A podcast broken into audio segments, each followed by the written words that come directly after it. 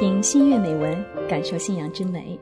亲爱的听众朋友，你好，欢迎收听一生一世微电台为您奉送的听心悦节目，我是法蒂玛。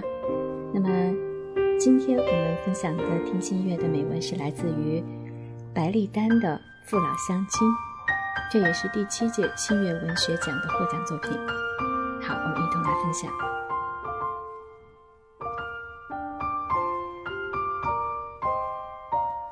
去大连送货，走着走着有点迷路的感觉，就打电话回家，是母亲接的。他没有问别人，就说：“你走的对。”父母都是前方古镇田庄台长大的人，这条路他们熟悉的很。果然，不一会儿就看到了大大的蓝色的路标，顺着路标向右一转，几个霓虹的大字在夜色里闪动。台子前收费站，心里一热，我的故乡，它到了。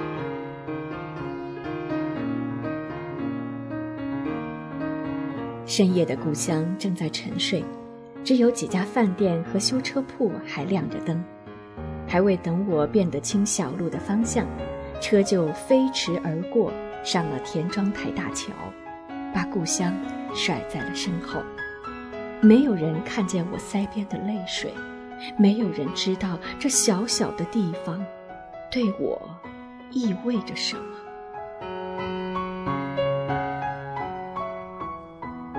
这是我的故乡，我的父母、祖父母、曾祖父母、外祖母、外曾祖父母，还有更多长辈，都出生在这里，常年在这里。从一条小路向南向西，就是回族公墓。祖父、祖母、外祖父、叔叔就安睡在离他们出生不远的那里。寒冬已至，大地风动。我的亲人啊，你可否感到寒冷？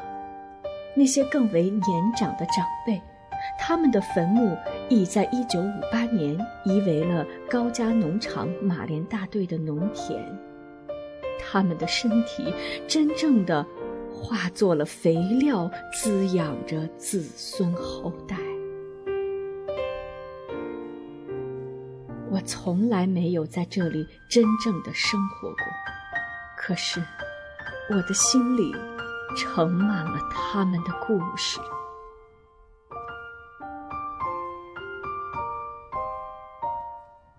苦寒行，大哥大嫂从哪里来？我们从苦寒的乡下来。大哥大嫂到哪里去？我们到富庶的地方去。黄河流域的人口稠密，土地资源本来就不丰富。于是，人们从黄河、运河两岸那些贫瘠的回回村庄出发，四处寻找着安身之地。有的去了北京，有的去了天津，到那繁华的京城里做小生意，宰牛、卖肉、卖切糕，出苦力。在这个人口已经饱和的农业社会，艰难地寻求着生活出路。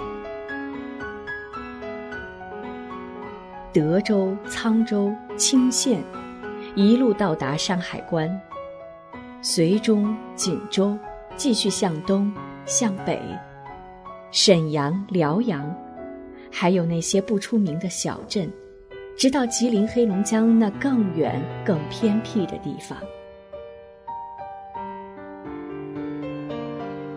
祖父在世的时候，只说过一句谜语一样的关于先祖的话。山东省德平县白家集，从鲁西北平原到千里之外的辽河入海口，这条迁徙之路该有多少离别亲人和故土的不舍，多少长途跋涉的艰辛，多少来到异乡后的无助和茫然。中国的古语道：“父母在，不远游。”游必有方。父母在世不出远门，如果要出远门，必须要有一定的去处。离家的日子一般选在正月之后，告别了族中长辈，回望了寂静的小村，踏上了北行的不归路。听到熟悉的乡音，他们一定愿意上前攀谈，虽没有问询寒梅的雅兴，可也惦记着故乡的麦地和雨水。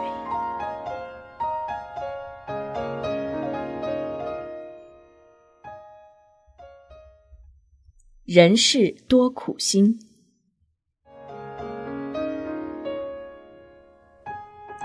每当在街头听到小贩的外地口音时，心里总是有一些感触。这种小本的生意，从古至今都是离开土地的农民的第一条道路。维惠民族中有很多这样的小商贩，都是被土地逼得绝望后的选择。北京东来顺的创始人丁德山最初推小车，以叫卖最不值钱的黄土为生。然后卖粥饭。沈阳马家烧麦的创始人马春最初也是推车叫卖，凭着自己的勤劳和智慧，一点点创立了自己的金字招牌。但更多的还是些仅能糊口的小商小贩。当年的田庄台是周围乡村的集市，又因是辽河的码头，所以。能给那些失去了土地的贩夫走卒一条生路。外祖父的父亲每天提着篮子卖米糕，米糕的做法据外祖母讲述非常繁琐。每天晚上将糯米泡好，放在笼屉上蒸，然后倒打，铺上豆馅儿，再铺一层糯米，再铺上豆馅儿。后来包饺子去戏院子叫卖。卖了钱，买回玉米面和白面，玉米面自家吃，白面作为第二天的原料。这就是一个提篮叫卖的小贩的一天。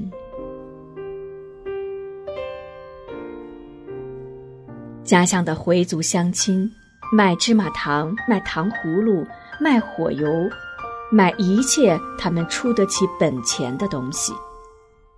他们中有几户人家一直没有自己的房子，直到一九七四年海城地震，他们租住的房子破损严重，政府给他们分了公房，他们才彻底结束了租房的历史。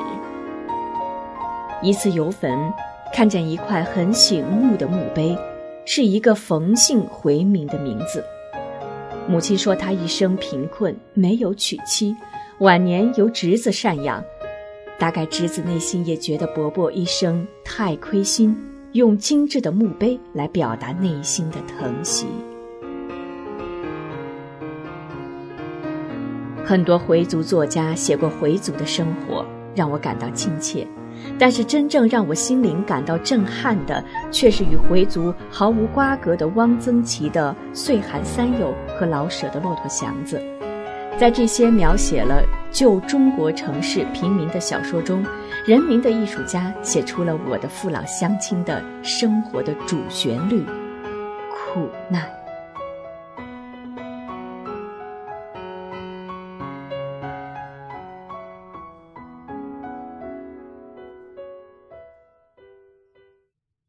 去似朝云无觅处。我们到哪里去找那些先人的踪迹呢？县志上没有他们的名字，州志上没有他们的名字。老舍说过，穷人是没有家谱的。于是，他们的面容，他们的哀乐平生，随着岁月的流逝，消逝的干干净净。来如春梦几多时，去似朝云无觅处。真如他们的一生，来不是什么春梦，去却真如朝云无处追寻。人们离开了土地，漂泊到城市后，就更远离了宗族，就更没有人有精力去写和续些什么家谱了。他们孤单的在这市井间谋生，闹事更是他们的身世，倍感凄凉。一天，我在书上看到了一个姓苏的回民，感到苏姓在回族里很罕见，就问母亲：“回族有姓苏的吗？”“有，你姥姥讲过，小时候他家隔壁住了个姓苏的孤老头，你姥姥家常给他送吃的。有一天，你姥姥去送饺子，怎么喊也没动静，原来早就无常了。”是清真寺给发送的。还有一个姓李的孤老头，他和苏老头一样，无儿无女，都没有房子，住马架子。他以卖火油为生。过去没有电灯之前，人们点油灯，用完了就到他那里打一些火油。一次，他的脚冻了。用热水烫，烫坏了，后来又奇迹般的好了。他做了油箱，挨家发放。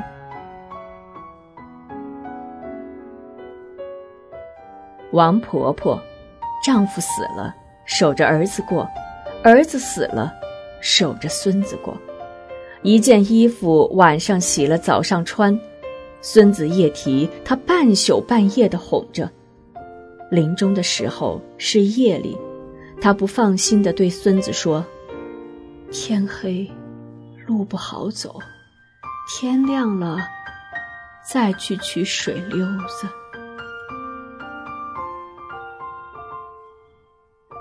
这些陌生的、早已故去八九十年的无名老人，引起了我的伤感。苏姓老人、李姓老人，他们从哪里来？从山东，还是河北？为什么离开了家乡，离开了族人？他们渺小如尘埃，被风吹落在这个辽河岸边的小小码头。短暂穷苦的一生，他们可否感到过幸福，感到过生活的欢乐？如果我不记下这些，恐怕永远也没有人知道这些曾经存活于世的生命了。只能记下这只言片语，表达我的微弱怜悯和哀伤。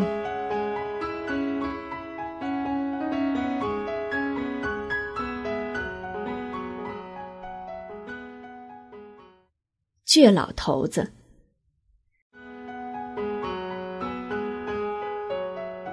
大家说起了过去国营回民饭店卖的包子，那包子的确好吃，馅子鲜美，里面还有姜的微微腥甜。现在无论如何也吃不到那种味道了。叔叔说过去回民饭店有几个老倔头子，每天就做那么多，去晚了就没有。我们都笑了，是笑那几个老倔头子。家乡里的回族父老里，这样的老倔头子太多了，不苟言笑，小孩子们全怕他们说出话来噎你个半死。父亲的外祖父也是这样一个倔老头儿，他有一个儿子，五十年代去了北京，接他去住了些日子，不到两星期，他就回来了。别人问他北京如何，他就说了一句话。那地方不是咱待的。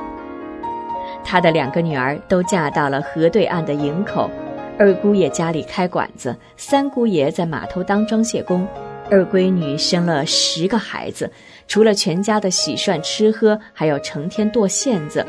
三姑爷脾气不好，三闺女儿性格内向，常生闷气。他去了，用不了一天就张罗着回来，只说一句话。他们家骨头里都透着穷啊！倔老头爱骂街，家乡有个刘姓老人，绰号骂大爷。原来当时他的儿子当兵走了，扔下媳妇儿和一大群孩子，生活负担很重，愁苦的生活把他变成了骂大爷。好在北京人艺为了演剧中人骂街，特意到贫民区去找一些老人，一切都源于贫困的生活。其实这些倔老头都是外表是冰，内心是火的人。面对着家人乡亲的艰苦生活，他们内心受到煎熬，但又无力帮他们摆脱。天长日久，就形成了那不拘言笑的怒气冲冲的性格。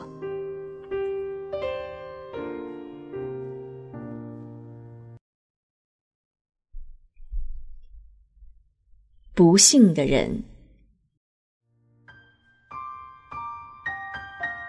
老爷是海城人，他的父亲原是小康人家的儿子，读了一些书，后来家道中落，在那乱世要养家糊口，他只能做小生意为生。但是他太书生气了，总是赚不到钱。老爷的母亲经常斥骂丈夫：“手不能提篮，肩不能担担，窝囊废物。”在妻子的斥骂声中。他离家出走了，再也没有回来。妻子后悔了，到处打听都没有结果。唯一的一条线索是，有人说他大概去了抚顺煤矿挖煤。当时他们已经有了五个孩子，老爷是长子，刚刚九岁，夫家是没人肯收留他们母子了。于是母亲带着孩子们。来投奔田庄台的表姐，给辽河上的船补船帆。后来生活实在难以支撑，有人给他介绍了一个孤苦的胡姓男子。但是他提出不写以诈不，他一生都没有摆脱那种沉重的罪恶感。每到丈夫离家出走的日子，他就给他做忌日，请阿訇做邮箱。一九五三年。不到六十岁的他，患肺心病去世。每当我想起那个离家出走、不知所终的文弱书生，内心就充满了怜悯。地球的哪一个角落、哪一条经线和纬线交接的地方，埋葬着他的尸骨？这个世界上，谁还能记得他？见过他，知道他的行踪。他叫马云吉，辽宁海城人，出生于十九世纪末期，活着的话也已经一百多岁了。家族里有一个爷爷，孩子们打架一骂到妈妈，他就认真的找上门去，别骂我的妈妈，我妈妈她亏心呢。他的父亲出苦力挣钱，每日把钱交给他母亲，可他母亲染上了看小牌的恶习，每输一点儿就往里续纸，渐渐的竟把那钱都输光了。一天，他的父亲终于要用钱了，母亲急了，说：“你们出去，我要冲头。”就上吊了。父亲不久也离开了人世，他成了孤儿。当时清真寺里主事的是金阿訇。一天，金阿訇突然叫人把他叫来，把清真寺烧水劈柴的事情都交给他做，算是给了他一条生路。他也最终娶妻生子，如今他的儿子仍住在姥姥家屋后。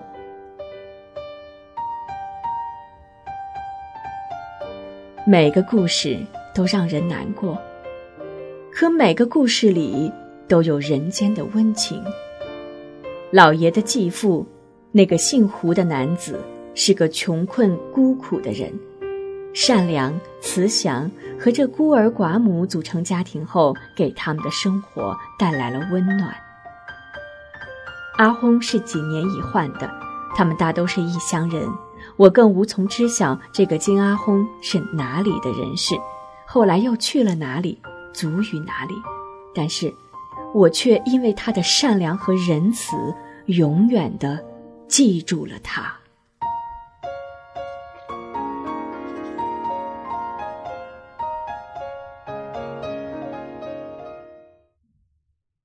在路上。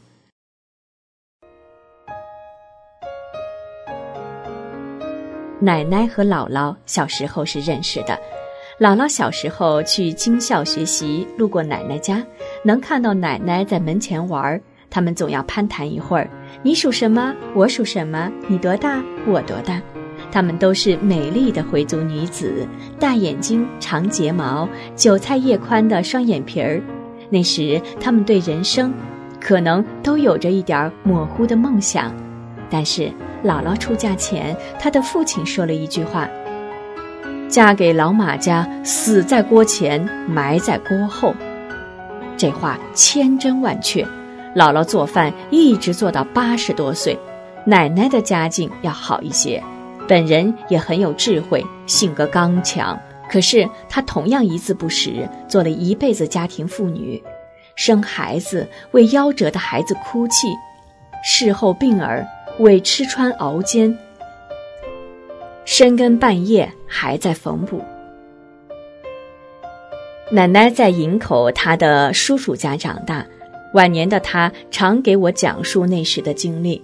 那时她姑姑家在营口开清真饭馆，饭馆附近有一所学校，有一个回族女学生。因为学校没有清真伙食，就在奶奶的姑姑家订餐，每日由专人给她送饭。不用多说，那是一个富足的回族家庭的女儿。不知后来她的命运如何，也许会有一些波折，但总之她绝不可能像我的奶奶和姥姥那样度过一生。无论是父亲的家族还是母亲的家族，在他们那一代都没有真正的知识分子。奶奶的家庭还稍稍和文化沾了点边。他的叔叔是从田庄台走出的，他的两个儿子，一个后来做了商业局长，一个是著名的中医。他们的儿孙辈几乎都受到了高等教育，如今都定居在了大城市，彻底的走出了营口回族聚居的双苗子。田庄台对他们而言，更是一个陌生的代号了。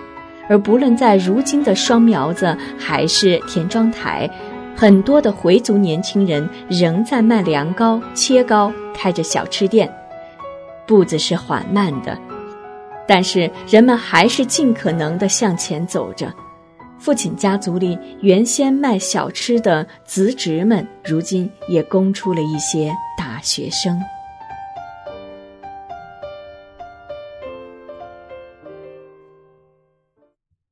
歌声，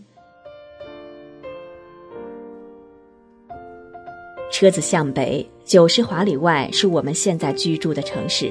一九六二年，父亲为了更高的工资，来到了这个当年还很荒凉的地方。一九七一年，叔叔来投奔父亲，那是端午节了，可他没有像样的单裤，于是他们自己动手将棉裤的棉花拆了去，穿着棉裤的面子。拿着姐姐给的五元钱，坐上了开往异乡的客车，也从此走向了生活。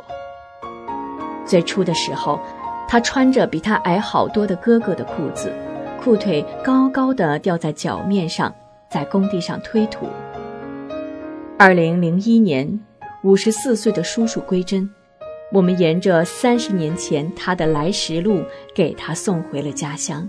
安葬在了祖父母的身边。去世四十天的时候，在他家里举行了纪念的仪式。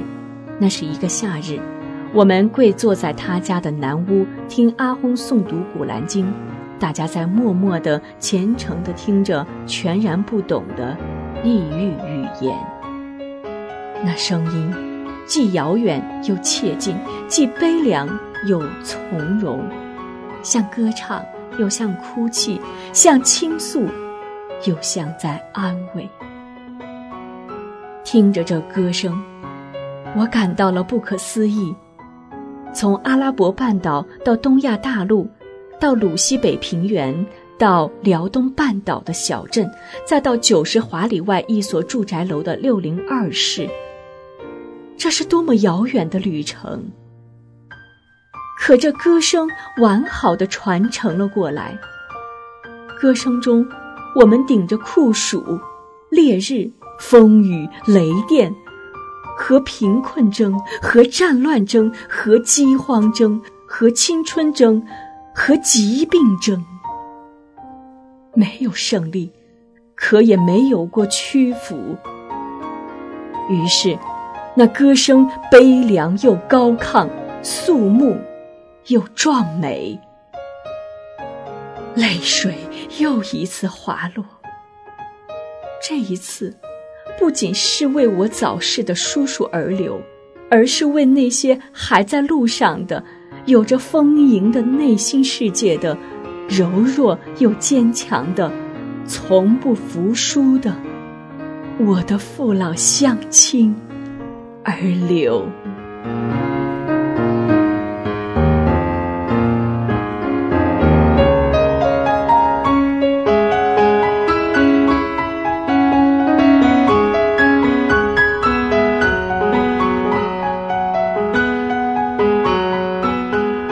相亲来自于白丽丹。听新月美文，感受信仰之美。这里是一生一世微电台的听新月节目。亲爱的听众朋友，欢迎您继续关注一生一世微信公众平台，来及时了解我们的节目更新动态。也欢迎您将我们的节目分享给更多的朋友受益。今天的听心月到这里就结束了，法蒂玛，感谢您的聆听和陪伴，云莎拉。我们下次再会，祝您晚安。